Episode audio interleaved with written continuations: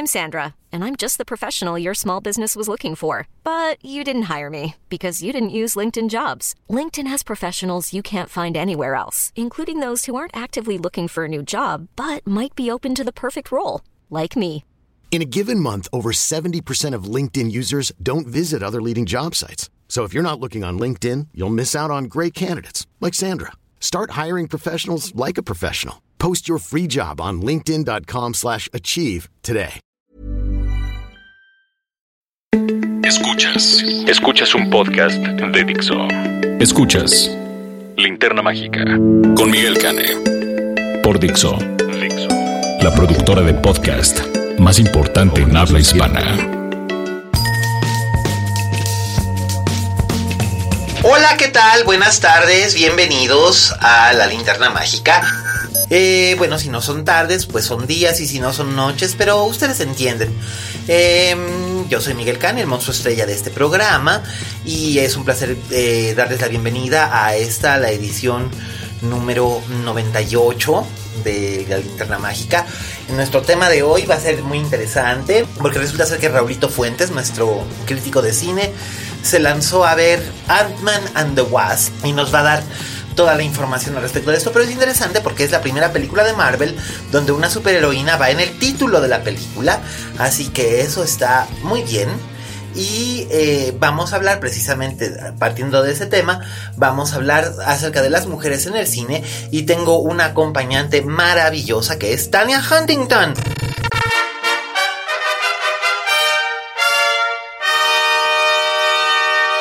Encantada de estar aquí contigo, Miguel, y sobre todo con un tema tan sabroso sobre la mesa. ¿Verdad que sí? Mujeres, mujeres del cine, mujeres reales, mujeres ficticias, mujeres detrás de la cámara, mujeres delante de la cámara. Pero antes de empezar, ¿qué les parece si escuchamos lo que tiene que decirnos Raulito Fuentes, el crítico de cine más chingón de Jalisco, desde Guadalajara hasta Hijuelos? Eh, adelante, Raúl. Oye, Fuentes.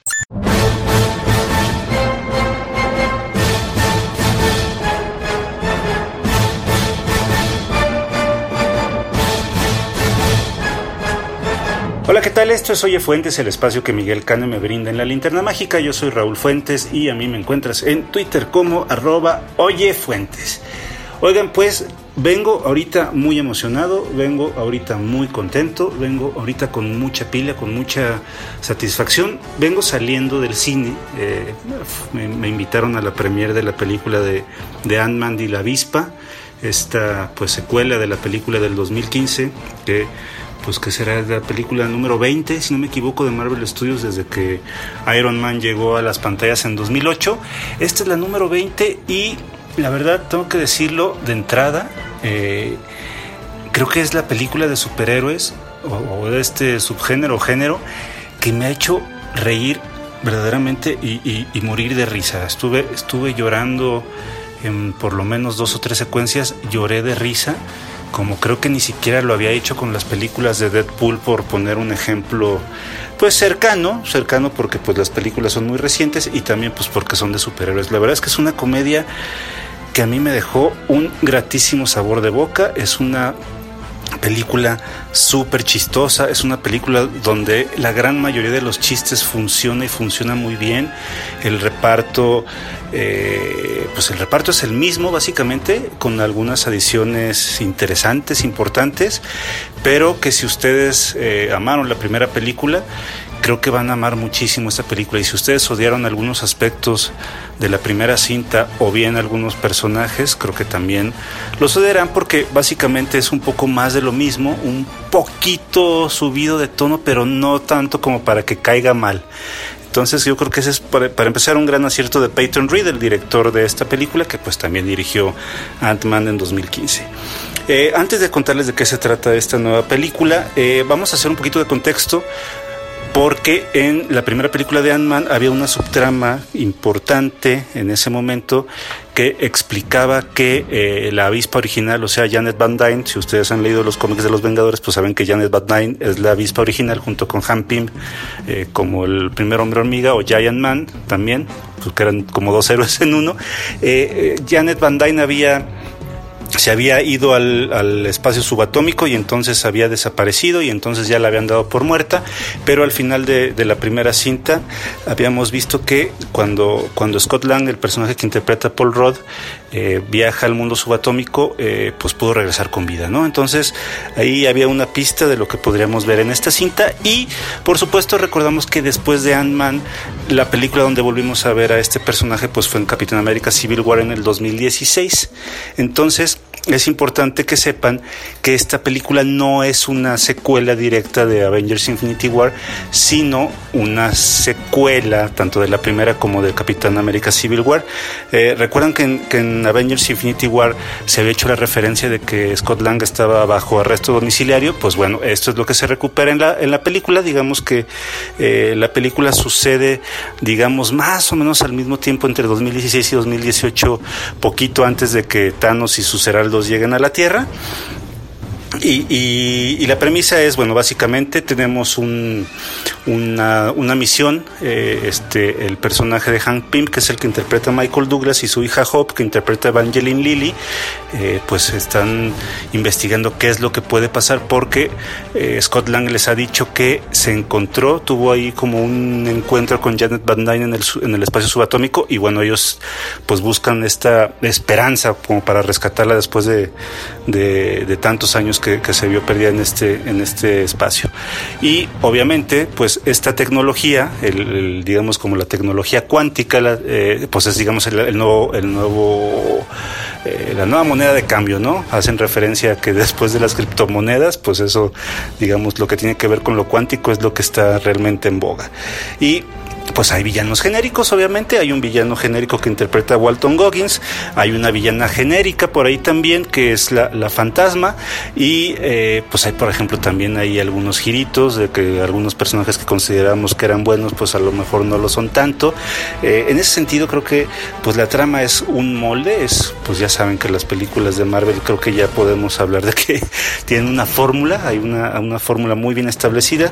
Se, se nos presenta el conflicto principal en los primeros 20-30 minutos, el primer acto, como cualquier eh, producción hollywoodense de los últimos 50 años, por decir algo, la estructura de los tres actos. Eh, después se resuelven algunos conflictos, se, se, presentan algunos conflictos mayores y lo que estamos viendo es una sucesión de gags y de escenas de acción en los que obviamente que se hagan miniaturas y que se agranden pues es digamos como, como el gran pastel, es como el gran espectáculo que vamos a ver.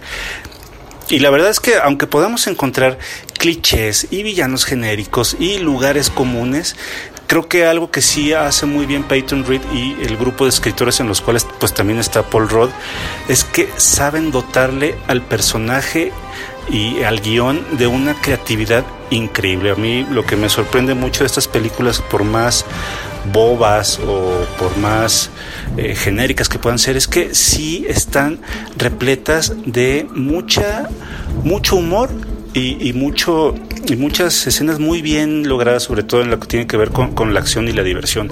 Creo que eh, van a ser pocas las personas que salgan decepcionadas. Este, si se esperan una película dominguera, creo que es una gran película dominguera. Van a salir decepcionadas si esperan algo eh, que sea como al nivel de Infinity War o no sé, alguna película seria como The Dark Knight, por ejemplo. No, aquí, aquí lo que venimos a ver es una película muy divertida, es una película llena de chispa, o sea, hay, hay, actores muy carismáticos como el propio Paul Rudd, Luis Guzmán, perdón, este Michael Peña vuelve a tener un, papel muy importante en la película que se había llevado eh, pues la gracia de mucha gente en la primera man. Aquí hay un poco más de, Luis en esta, en esta cinta. No abusan de él, aunque sí aparece un poco más de tiempo de lo que había aparecido en la primera película.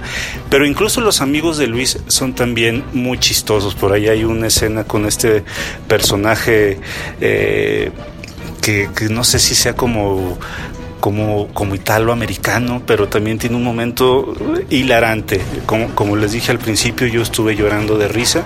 Fue una película que de veras me encantó, una película que, que no eh, no, no veo el momento en que, en que la pueda volver a ver porque de veras yo, yo reí muchísimo. Y como en todas las películas de Marvel, pues bueno, eh, que sepan que hay dos escenas extra. La primera escena extra es muy importante, es muy, muy importante, o por supuesto no la voy a revelar, pero es muy importante para que sí se queden eh, después de los créditos principales, que además están bonitos porque son como unas pequeñas miniaturas, un, como juguetitos. Y la segunda escena extra, que es la que llega después de todos, todos los créditos, la verdad, pues la verdad es que es un chiste. Entonces, si son ustedes fieles a Marvel como yo y son disciplinados, pues bueno, la van a ver, pero la verdad es que si no la ven no pasa absolutamente nada. Es un gag que dura 10 segundos. Eh, a lo mejor les arranca una, una, sonrisa, pero a lo mejor habrá quienes se sientan desilusionados porque pues no hay nada más que un, un pequeño chistecito.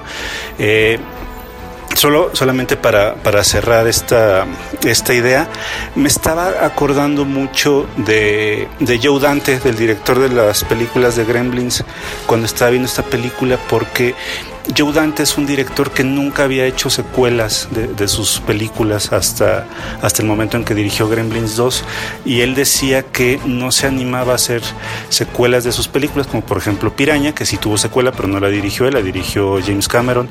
Eh, él decía que los chistes tenían que ser el triple de buenos como para que él se animara a hacer una secuela. Y entonces cuando trabajó el guion de, de, de, Gremlins 2 con Chris Columbus, si no me equivoco, el director de Mi Pobre Angelito, él, Joe Dante le decía que si tenía un buen chiste, tenía que, tenía que re, repensarlo para que fuera el doble de chistoso o el triple de chistoso. Y creo que... Eh, creo que esto es lo que vemos en Ant-Man y por eso me parece que es una gran película en ese sentido, porque los chistes o los gags o las escenas chistosas que habíamos visto en la primera película están utilizadas nuevamente aquí, pero están utilizadas con un girito todavía mejor. Creo que hay muchísima creatividad dentro de las escenas de acción, hay muchísima creatividad en el humor y como les decía antes, los actores ayudan muchísimo a que, a que esto suceda. Entonces, pues eso, esta es la recomendación, creo que ya me extendí de más. Evidentemente es una película que les recomiendo muchísimo eh, y me gustaría platicarla con ustedes ya que, ya que la vean. Yo estoy en Twitter como arroba oyefuentes, yo soy Raúl Fuentes y pues nos escuchamos la próxima semana. Hasta luego.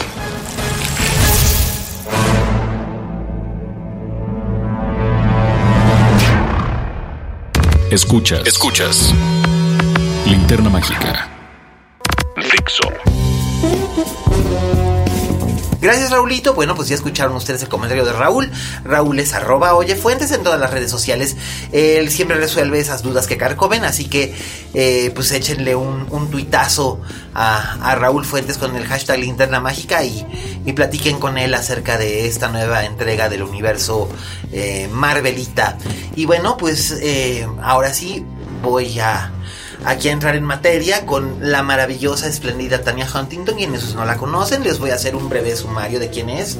Tania Huntington, que es arroba Tania con Y, guion bajo Huntington, H-U-N-T-I-N-G-T-O-N.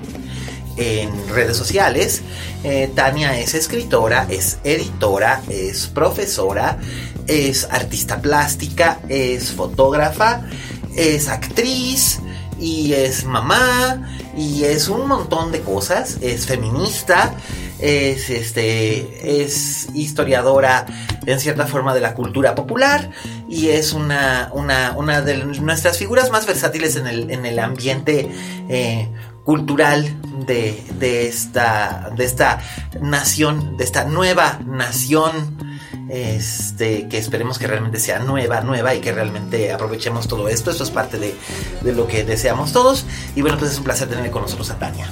No, pues encantada de estar aquí. Y, y bueno, sí, es que no me gusta limitarme, prefiero probar de todo un poco. Eso sí, no tengo superpoderes. Bueno, a mi gran pesar. Eh, yo creo que sí tienes uno, esa diversificación que tienes para, para poder entrar en todos los ámbitos culturales, porque incluso ha practicado la danza, has practicado la danza. Bueno, ahí sí no me, me declaro bailarina a estas alturas de la vida, pero, eh, de, pero de en vida, algún momento sí. Pero claro que sí, este, pues todos los que hemos uh, hecho algún trabajo de musicales, yo creo que inevitablemente, pues ahí tenéis que mover el bote un poco. Un poco, ¿no?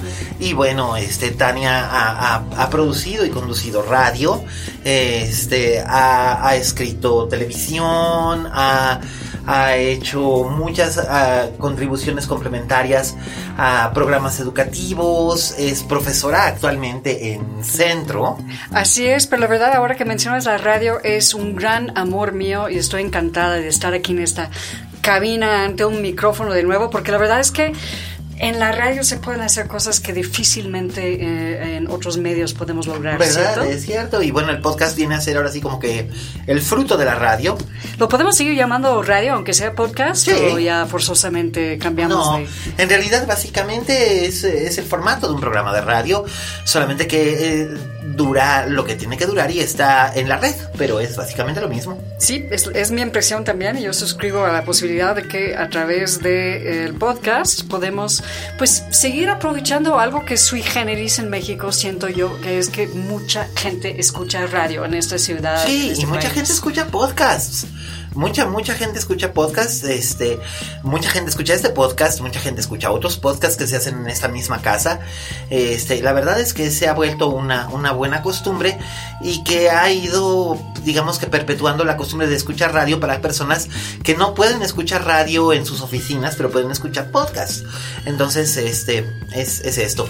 Y bueno, eh, pues nuestro tema de hoy es el- el- la mujer en el cine tanto delante como detrás de las cámaras.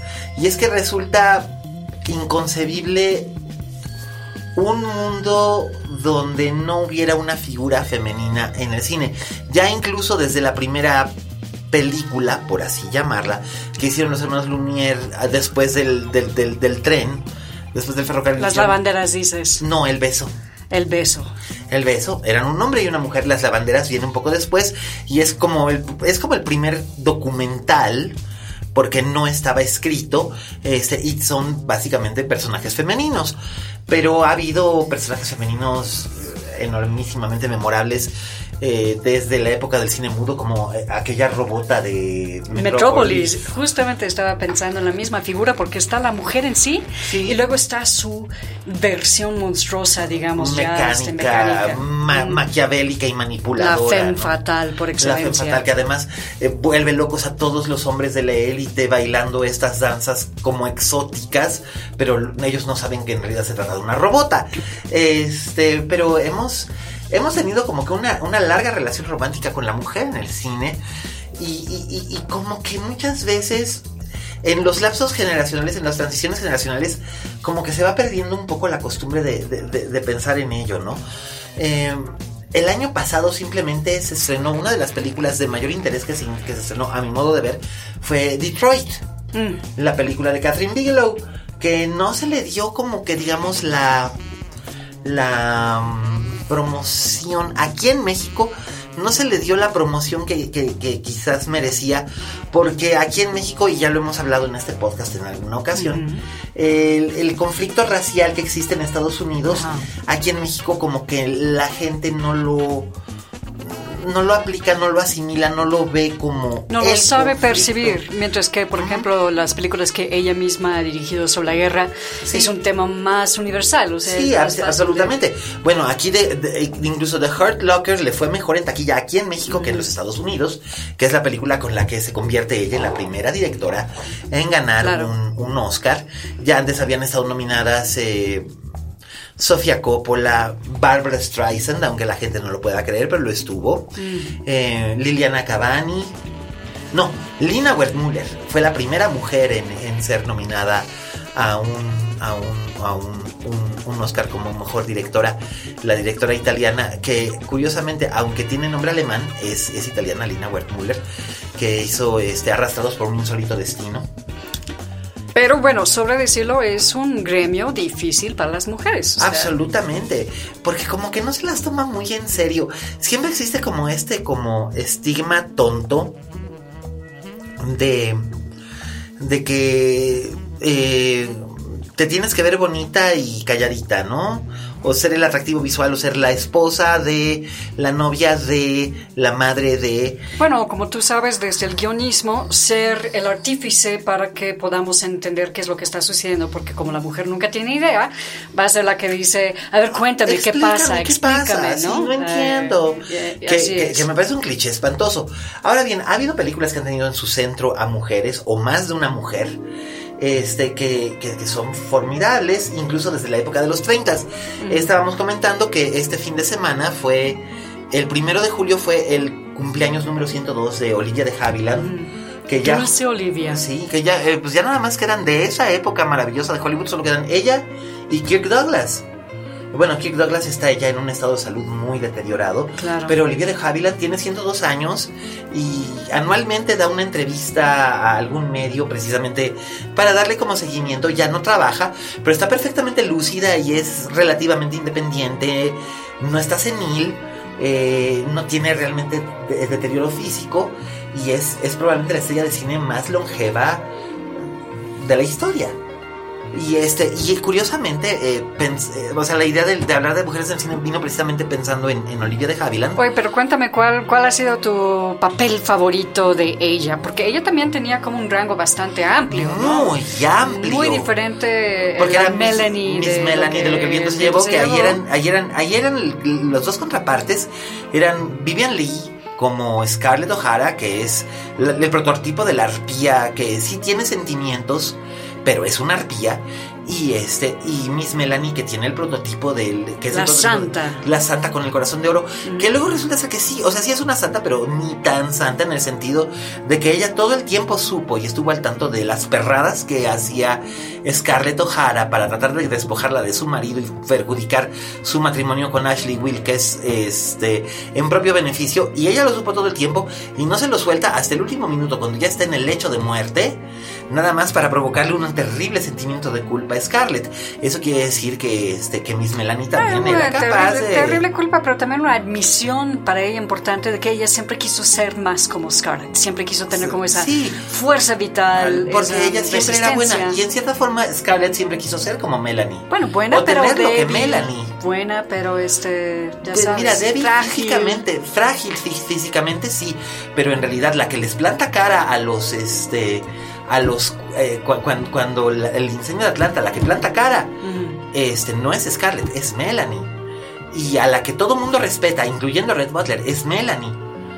Y digamos que el cerebro de esa familia era Melanie. El cerebro y, eh, el cerebro y el corazón de esa película es Bueno, Melanie. desde luego, porque estamos de acuerdo en que Wilkes era un inútil. Absolutamente. Manos y, bueno, sí. por supuesto. Y Red Butler, bueno, Red Butler era Red Butler, pero él no.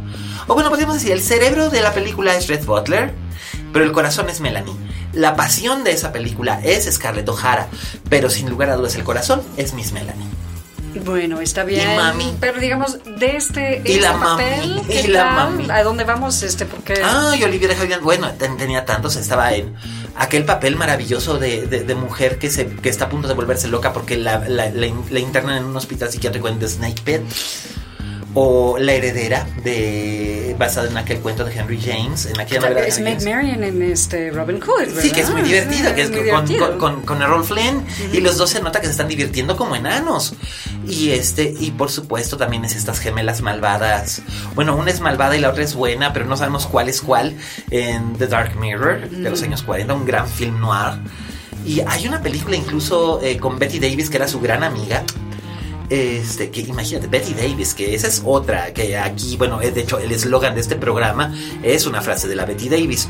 La Betty Davis era una mujer que tenía una fuerza que ni Greta Garbo, ¿eh?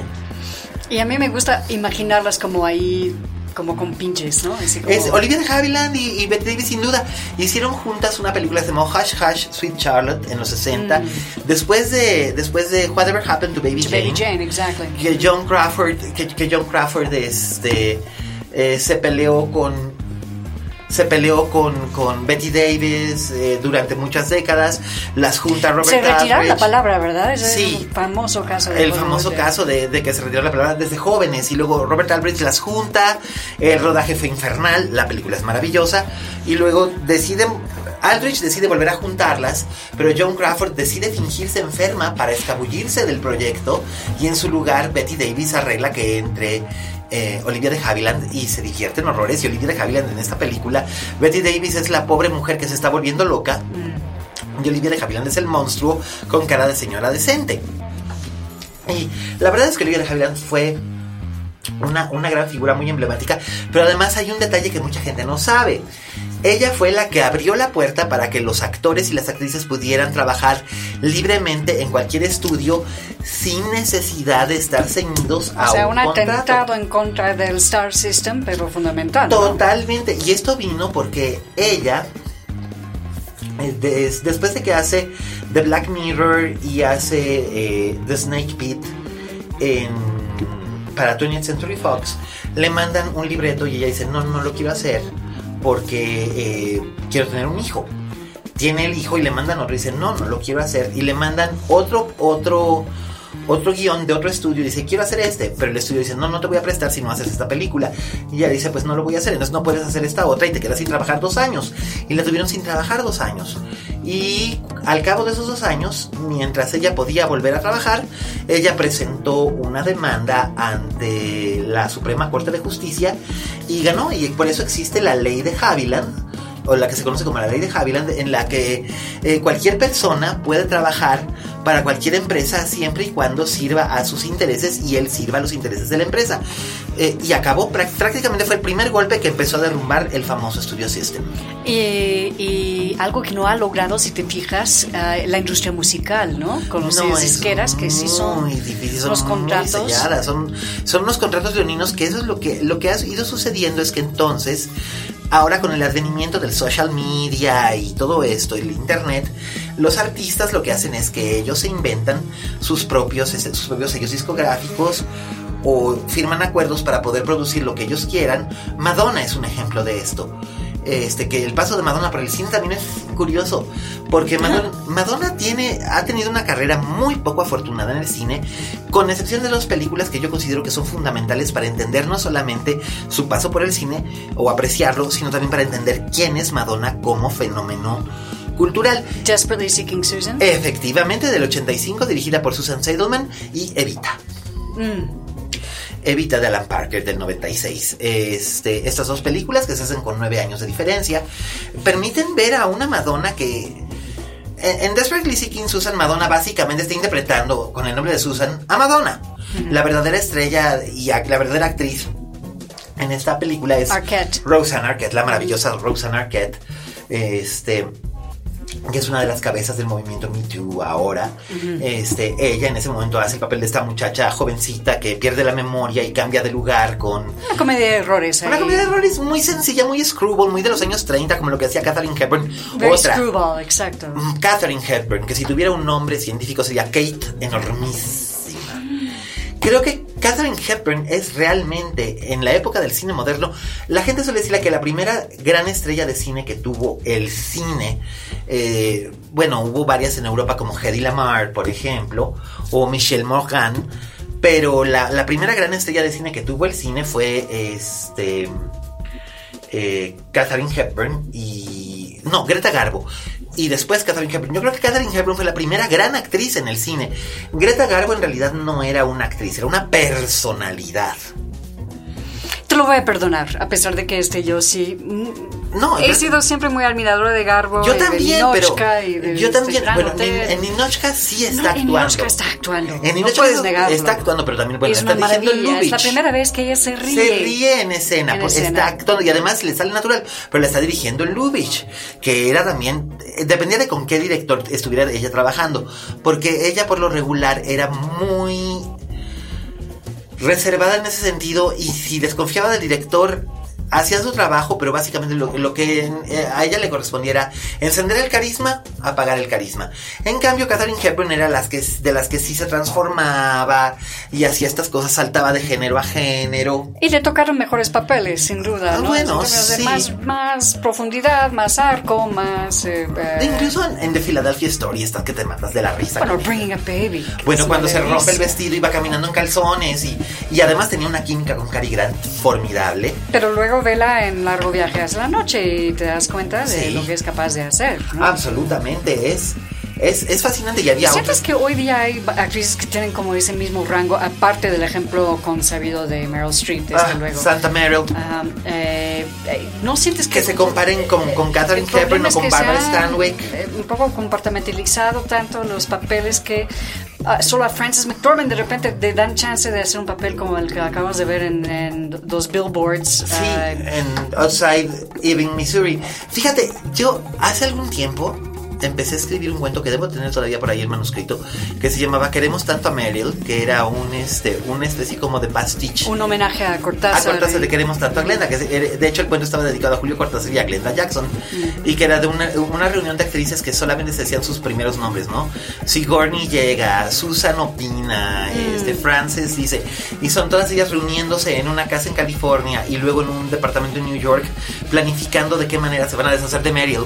Porque, porque Glenn Close lo dice, o sea, mi carrera existe básicamente gracias a la bondad de Meryl Streep que no puede hacerlo todo. Este, no, siento que hoy en día es muy difícil encontrar actrices que tengan ese ese tipo de manejo del carisma que, que Pero tenían. ahí están, ¿no? Está Kate Está, está Emma Stone, está, Kate está- Blanchett, está Anne Hathaway. Anne Hathaway, yo solía decir, y lo sigo sosteniendo, que Anne Hathaway es como Judy Garland, pero sin traumas emocionales y sin pastillas. Hmm. En ese sentido, o sea, e- ella sí suele transmitir ese tipo de conexión emocional que tenía Judy Garland con la gente, lo tiene Anne Hathaway. Y bueno, en algún tiempo Gwyneth Paltrow era una buena actriz. Ahora Gwyneth Paltrow se ha convertido en una especie como de caricatura, ¿no? Supongo que sí, y no sé si sean los papeles o, o- o propiamente como que ella misma nunca mm, se me antojó que tuviera tanta profundidad eh, intelectual. A lo mejor me equivoco, a lo No mejor lo sé, es, es este, que la vendían pero la- tanto. estoy tan contaminada por además un sitio web de consejos. Oh, Dios, a eso me refería, que- sí, el Goop. La verdad es Bah. que... Pero, pero sí, yo siento que sí lo hay en dos o tres cosas que hizo en Talented Mr. Ripley, Sí. como la novia, como la novia concedido. enojada, sí. Aunque cambiaron trágicamente ese papel en la versión cinematográfica, era muy distinto en el libro. eh, la intención de eh, la autora, la gran Patricia Highsmith, de no perdonar a esa figura. A esa Tampoco figura. a nadie más, pero en la, la película como que quieren de que ella sea la única que sí se da cuenta. que sí se da cuenta de que sí sabe, pero nadie le hace caso porque, oh, pobrecita, está histérica, que ese es su castigo, que Mm. nadie le haga caso. Dices, ah, pero ella hace un espléndido trabajo ahí. De Cassandra. De Cassandra, de. Cassandra, pero también es una Cassandra medio rata, porque ella lo que quiere, ella usa a Tom para jalarse más a Ah. Todos Ricky. están usando a todos. Todos usan a Tom y cuando Tom los usa a todos los demás es cuando empiezan los problemas. Eh, y bueno, también hizo Sliding Doors, que era una comedia encantadora, pero donde mostraba una cierta versatilidad.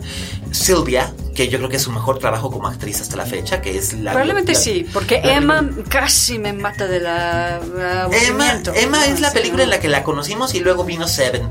Y en Seven básicamente ella es un símbolo, no es una actuación. Es un arquetipo. es un arquetipo, una- es la esposa buena, es la chica buena. Pero yo recuerdo haber visto la película y en el momento en el que ella le dice a Morgan Freeman, I'm having a baby, me volteé a ver a la persona con la que fui a ver la película y le dije, esta mujer no llega al tercer rollo. Y bueno, ustedes saben lo que estaba dentro de la caja.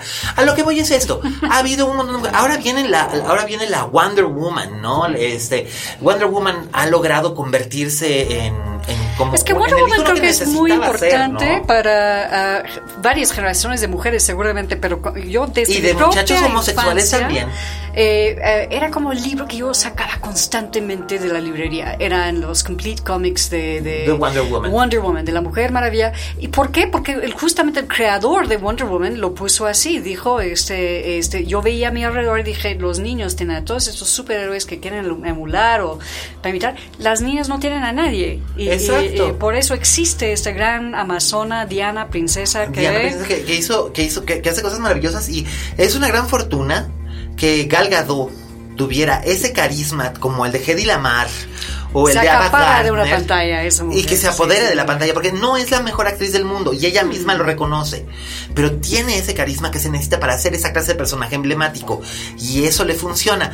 Y es en realidad lo único que le ha funcionado al universo cinematográfico de DC es el personaje de Wonder Woman cosa que cosa que a mí me complace mucho. Y como decía ahora Raulito bueno pues este este personaje de, de, de The Wasp que hace Evangeline Lilly en la Marvel y hay Ay, que ver lo que y- hace y Brie Larson como Capitán Marvel. en, en la pantalla chica En en Lost. Desde luego, así Y que es sumamente carismática y Brie Larson también es muy carismática. Habrá que ver qué es lo que hace como Captain Marvel el año que viene.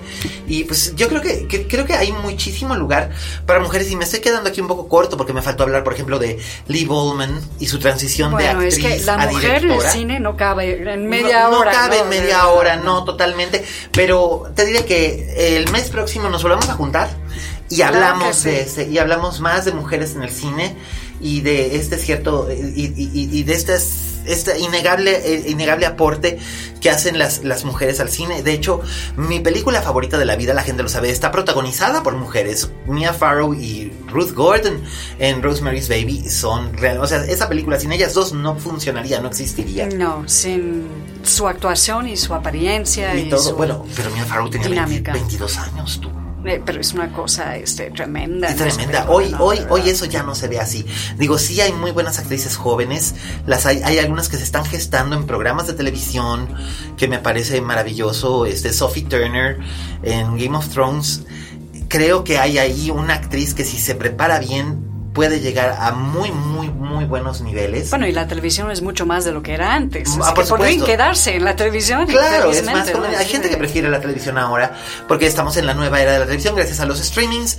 Entonces, pues no sé qué es lo que vaya a ocurrir al final de cuentas, pero lo que sí puedo decirles es que eh, que no les digan y que no les cuenten. Un cine sin mujeres después de 1919 ya no, ya no fue posible. Así que ah, tenemos más, más y más mujeres. Tania, ha sido un placer tenerte con nosotros hoy. Muchas gracias y cuando quieras vengo de agua. seguir hablando de este otros temas. Por supuesto, será siempre bienvenida en esta, en esta cabina. Este, quiero agradecer como siempre a todo, a todo, esos son los avisos parroquiales, a todos los cuates que nos, este, que nos paran la oreja y nos escuchan en todos los rincones del, del país. Este, a mi amiga Liliana, eh, su esposo David, su hija Paulina, que ya se hicieron aficionados todos a, mi amiga Liliana es mi amiga de la prepa y acabó haciendo aficionada a toda su familia al podcast. Qué maravilla. Este, también este quiero quiero eh, agradecer, mandar afectuosos cariños y saludos a mis tocayos, mi tocayo Miguel Zárate allá en Tijuana y a mi tocayo Miguel Ochoa allá en allá en Reforma. Este, también a este a Pipe en allá en, allá en Jalisco que me está echando la mano con con una idea realmente brillante que, que se me ocurrió y tuvo fe en ella. Este, gracias Pipe, de veras. Si este, si, si esta idea fructifica, ya sabes que fue por ti. Este, ¿qué más? Este, ¿qué más? ¿A quién más quiero, a quién más quiero agradecer? A Beto, a Miri, a Laura, a Pablito Potter que nos este que nos escucha aunque se vaya de viaje se lleva el podcast con él este mm, a Roberto Cavazos nuestro nuestro querido Roberto Cavazos Nuestro querido Roberto. nuestro querido Roberto Cavazos, para que veas que sí nos acordamos de ti y te queremos y admiramos tu, tu compromiso de siete horas para ir a votar al rayo del sol. No cualquiera. No cualquiera. Y, y por supuesto al Íñigo, que se fue con él. Y ahí estuvo y se plantó el Íñigo. Ahora sí que el Al Íñigo pie del ya- cañón. Al pie del cañón ya cumplió su obligación ciudadana aquel también. Este, también quiero agradecer como siempre a Vero en nuestros controles, siempre sonriente y dulce y dulce y serena porque yo a veces la, podría sacar de sus casillas pero no lo consigue porque es lo máximo también a, a nuestro Fede Fede que como por supuesto ustedes saben es nuestro productor y hace cosas maravillosas como estos fondos musicales que han estado ustedes escuchando o algo como esto Anything can happen. So many different possibilities. Possibility number one 12 Years a Slave wins Best Picture.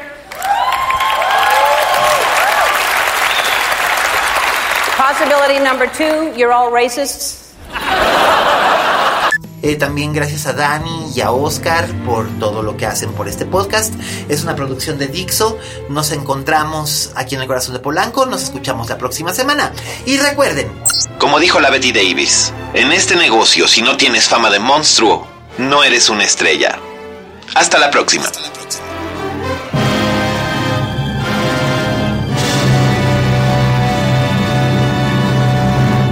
Dixo presentó Linterna Mágica con Miguel Cane.